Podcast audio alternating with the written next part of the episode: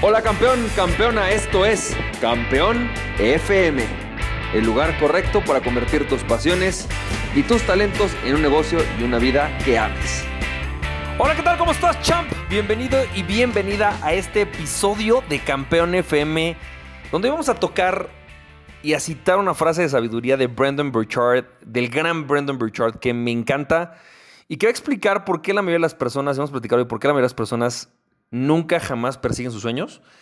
Y por qué incluso a veces cuando perseguimos nuestros sueños terminamos abandonándolos. Vamos a platicar de eso seguramente si esto te ha pasado, te va a encantar esta frase. Fíjate, fíjate esta frase de sabiduría de Brendan Burchard. Dice, la motivación principal de toda la humanidad es buscar y experimentar la libertad personal. Fíjate, lo voy a repetir. La motivación principal de toda la humanidad es buscar y experimentar la libertad personal. Resulta que no sé tú, pero yo he escuchado muchísimas personas hablar acerca de libertad financiera, de que tenemos que buscar esta libertad financiera. Y creo que cuando leí el libro de Robert Kiyosaki, al igual que muchos, dije, yo quiero hacer eso, quiero experimentar ese sentido de nunca más tener que preocuparme por dinero.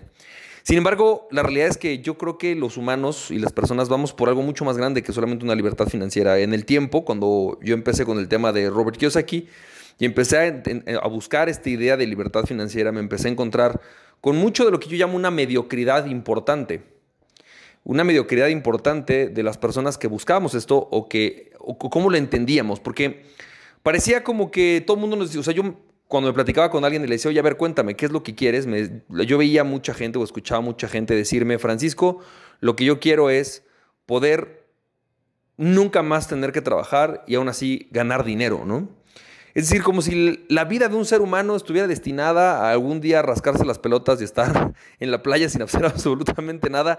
Y yo creo que es una idea muy mediocre. Sin embargo, detrás del, tema de libertad financiera hay mucho detrás. Entonces, ¿realmente a qué nos referimos cuando hablamos de esta absoluta libertad personal?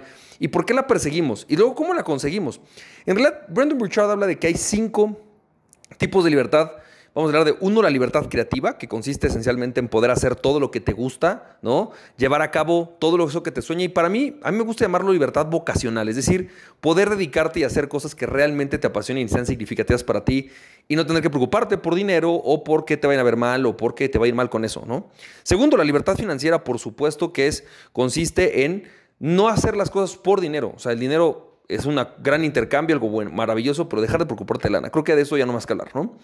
Siguiente, la libertad emocional, es decir, sentirme libre de cualquier opresión emocional, tener la capacidad de realmente sentirme bien, ¿no? Eh, y disfrutar cada momento de mi vida sin temor, sin ser prisionero del miedo.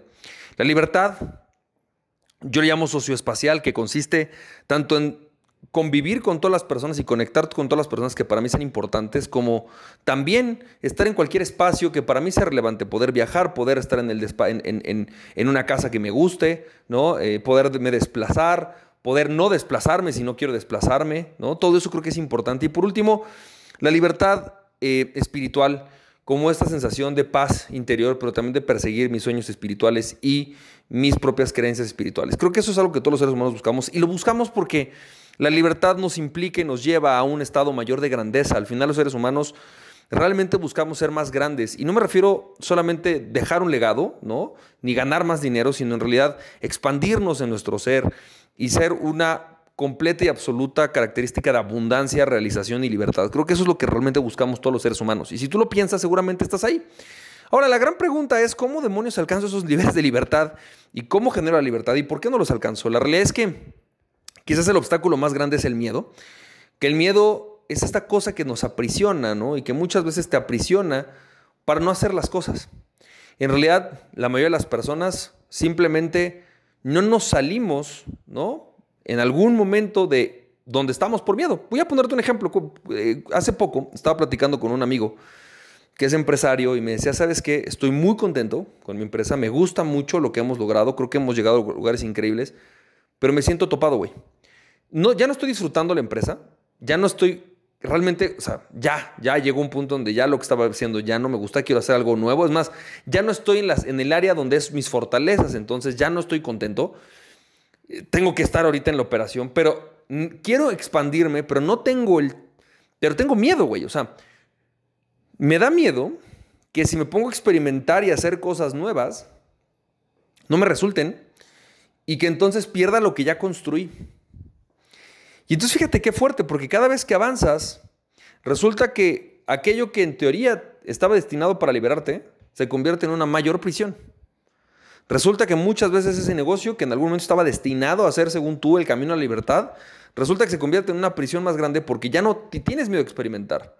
Porque ya no tienes esta capacidad de decir, güey, ¿qué tal si, si hago algo diferente? ¿Qué tal si pierdo todo lo que he venido construyendo? Inevitablemente en algún momento los puedes perder justamente por eso, porque no te atreves a expandirte. Piensa en el caso de un blockbuster, ¿no? O sea, ellos no testearon, nunca se atrevieron a ir más allá de su modelo de negocios, seguramente mucho por miedo, porque ya estaban destinados a lo ya estaban acostumbrados a lo que les había funcionado. Se perdió esta capacidad de, esta libertad, ¿no? Perdieron esa, esa capacidad de libertad. Entonces, hoy la pregunta es, ¿qué pasa además? Viene un tema, un tema más poderoso. ¿Por qué la gente no nos atrevemos a buscar nuestros sueños? Resulta que por un lado está el miedo, pero después viene algo más cañón. Yo estoy convencido de que la sociedad usa el miedo como un sistema de control para tenerte atado donde a esa sociedad le conviene. ¿Sí? Te tiene, le dicen muchos los, los, gente que te gusta el chamanismo, habla del círculo de baba, ¿no? Es decir, te ponen alrededor de un círculo que te limita, como esta metáfora, o más bien esta experiencia de los elefantes que seguramente has escuchado, ¿no? Y entonces, el tema es, la sociedad usa el miedo como este sistema de control para tenerte atado. Pero luego viene algo muy poderoso y tiene el la sociedad un, un, segundo, una segunda herramienta para tenerte atado con tus miedos y con, sus, con los miedos, para que no hagas lo que quieres, sino que hagas lo que le conviene a la sociedad, o lo que ellos quieren, ¿no? Como sociedad. Fíjate qué poderoso. El segundo es el desamparo, porque ¿qué pasa en el momento en que tú liberas o rompes con tu cadena? Es decir, en el momento en que dices, ¿sabes qué? Por ejemplo, en mi caso, cuando yo decidí dejar de ser abogado, dije, güey, ya no quiero ser abogado, pero a hacer otra cosa. Al principio está el miedo, el temor, el rechazo de la gente, ¿no? Güey, no manches, ¿cómo crees? ¿Qué te pasa? Tal. Pero una vez que sales, estás solo. Esta sensación de desamparo que posiblemente estás viviendo, de güey, estoy solo, cabrón, no, no conozco a nadie que esté haciendo lo que está haciendo, o conozco muy pocos, y no me siento respaldado por mucha gente. Cuando te liberas de la prisión, entras en este profundo sentido de desamparo. Es muy común entrar en el profundo sentido de desamparo, de no sé qué hacer con esto. Y ese es el siguiente sistema de control. Por eso muchas personas salen al desierto. Y en el desierto vagamos. Yo vagué prácticamente siete años de mi vida entre una oportunidad de negocios y otra. Entre a ver qué me funcionaba. Por eso muchas personas incluso de repente se meten a, a, un multinivel o, a una empresa o a, un, o a, una religión o algo con la intención de, de no sentirse desamparados, sentirse parte de un grupo. Porque como seres humanos nos gusta sentirnos parte de un grupo más grande de personas con las que convivimos y pensamos más o menos igual. No digo que esté bien o esté mal, simplemente es algo que hacemos. Pero, pero ¿cómo, ¿cómo podemos resolverlo? Por supuesto, una de las maneras es buscar un grupo de personas que piensen igual que tú. Pero inevitablemente en algún momento, si tú decides pensar diferente a ellos y salirte de ese grupo, vas a volver a sentir este desamparo. Entonces, ¿qué es lo que tenemos que hacer? La gran solución, y me parece que es increíble, es algo muy sencillo. Primero que nada, tienes que elegir quién demonios quieres ser. O sea, hacerte consciente de estos miedos, hacerte consciente Hazte consciente de tus miedos, hazte consciente de que estás atado y atrapado por una sociedad y que después de un momento tienes que tomar una, elección. Porque la libertad es una responsabilidad, la libertad es una decisión que tú tomas, una elección. Yo elijo ser libre, elijo ser quien yo decida ser, elijo hacer lo que yo decida hacer y elijo tener lo que yo decida tener. Y entonces, basado en esa elección que yo tomo, que yo decido, el primer punto es toma una elección, tomas una elección, toma tu elección y a partir de este momento, ¿no? elige quién quieres ser. Es decir, quieres ser una persona más libre, una persona más plena, una persona que hace qué, ¿sí? Y en el momento que tomas esta elección de quién quieres ser, qué quieres hacer y qué quieres tener, entonces surge ahora sí la posibilidad de actuar. Y empiezas a actuar, empieza a actuar en, en concordancia. Ahora, es bien chistoso porque no podemos de alguna manera realmente identificar quién queremos ser hasta que no empezamos a caminar. Entonces tampoco te digo que te vayas y te aísles cinco años en una, en una caverna, no, hasta que encuentres a ver realmente por iluminación quién quieres ser. No, di, ¿sabes qué? Yo quiero ser una persona diferente, una persona que cumpla con estos criterios, más libre, eh, eh, pleno, divertido o, disciplinado. ¿Quién voy a ser, güey? ¿Y, qué quiero experimentar en la vida? ¿Cómo quiero vivir mi vida? Y entonces vas a, que salir a buscarlo y vas a empezar a caminar y te vas a empezar a topar con muchísimas oportunidades que te prometen, algunas, ¿sí? Hacer, ser lo que quieres y otras no. Pero puedes empezar a discriminar. Si sabes que esta oportunidad sí, esta oportunidad no la tomo porque estoy descubriendo quién quiero ser y estoy descubriendo y estoy totalmente decidido y enfocado a ser una persona diferente. Y una vez que tomas esta decisión, Una vez que eliges quién quieres ser y conoces a fondo, realmente empiezas a conocer estos caminos para hacerlo, entonces dices, yo voy a ser esta persona y te vas a topar con muchísimos retos. Te vas a topar con retos, eh, particularmente con momentos difíciles, porque al final de cuentas vas a tener que pagar un precio. ¿sí? Vendrán momentos en los que tomaste una decisión que no era la adecuada para poder ser y experimentar la vida que quieres experimentar, pero es parte del proceso.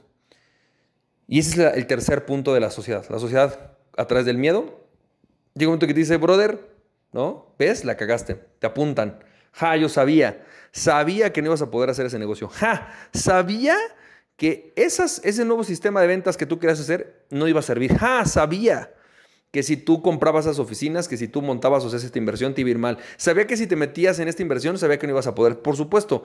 De hecho, quiero que sepas algo. Por estadística, la mayoría de las veces te vas a equivocar cuando tomas una decisión. Es prácticamente imposible no equivocarte. Te vas a tener que equivocar en algún punto porque no conoces y no tienes todas las posibilidades de saber todo lo que va a suceder. Nadie puede predecir el futuro. Así que en el 95% de los casos, cuando alguien te dice que algo no se puede hacer o no es el momento o no es la mejor manera, el 95% de los casos va a tener razón. Pero los que logramos algo en la vida somos aquellas personas que tomamos ese 5% de certeza, ese 95% de riesgo, y seguimos adelante, decimos, güey, pues si me encuentro y seguramente me voy a encontrar con que mi decisión no es la correcta, voy a cambiar el rumbo, pero voy a cambiar el rumbo para llegar a donde realmente quiero llegar. Hoy creo que es por aquí, tengo muchos elementos para hacerlo, gracias por tu perspectiva, y voy a seguir adelante, güey. Ahora, no quieres irte con esto que te vuelvas en el necio, en donde si todo el mundo te dice que no vayas por el vaso azul, no vayas por él. No, no, no. O, o que sí vayas por él. Es, Realmente elige qué quieres, pruébalo, toma en cuenta las opiniones de otros y si ves que en efecto ese camino que estabas tomando no es el adecuado, pues vira y ya. A mí me pasó. Y me ha pasado muchas veces donde de repente yo decidí, ¿no? Que por ejemplo quería tener una oficina, que, quería invertir en cierta manera en tener esa oficina y resulta que pues mucha gente me dijo y me advirtió que era una mala decisión. Lo evalué, lo tomé en cuenta y cuando fui caminando me fui dando cuenta que en efecto eso no era lo que necesitaba hacer. Y ni modo, tuve que cambiar. Y pues ni modo, así sucede. Espero que este audio te haya servido, ¿no? Y te sirve simplemente para llegar a esto. Primero que nada, uno, date cuenta cuáles son tus miedos. Dos, elige realmente quién quieres ser. Tres, ve y busca un mayor nivel de libertad. No dejes que, que el miedo te opaque y te aprisione sin poder llegar a la libertad. Al contrario, ve y busca la libertad. Busca un mayor nivel de libertad creativa y vocacional. Que te puedas dedicar a aquello que te apasiona, que puedas hacer algo que realmente te llene el, bolsillo, el bolsillo, pero también te llene la cartera. Número dos, busca un mayor nivel de libertad financiera. Es decir, deja de perder tu tiempo trabajando y empieza a construir activos que te permitan a ti realmente estar menos preocupado por el tema del dinero. Número tres, Alcanza un mayor nivel de libertad emocional. Libérate de las presiones y las expectativas ajenas y decídete a ser quien tú quieres ser. Deja de construir el mundo que otros han construido para ti, construyelo tú por ti mismo. Número cuatro, alcanza un mayor nivel de libertad social y, temporal espacial. Es decir, no solamente se trata de poderte desplazar, sino de construir tu vida alrededor de aquello, con las personas con las que quieres convivir. Pasa más tiempo con tu familia, pasa más tiempo con quien tú quieras. Yo no digo que, tenga que ser tu familia, por ahí no, no quieres eso, pero con quién quieres pasar tiempo, con quién vale la pena pasar el tiempo. Elige las personas con las que te quieras asociar y que nadie te restrinja. Ni tu esposa, ni tus amigos, ni tu esposo, ni tus padres. Simplemente elige las personas con las que realmente quieres nutrir y que van a nutrir tu vida, pero elígelas bien, sabiamente, que sean personas que nutran a esta persona en la que te quieres convertir. Y número, número cinco, alcanza un mayor nivel de libertad espiritual. Elige para qué estás en esta vida y ve por eso, sé libre. Nos estamos viendo, estamos viendo en el próximo episodio. Cuídate mucho recuerda a aquella persona que se conoce es menos invencible. Conoce a ti mismo y nada ni nadie podrá tener tu pasión. Chao. Nos estamos viendo. Cuídate. Bye.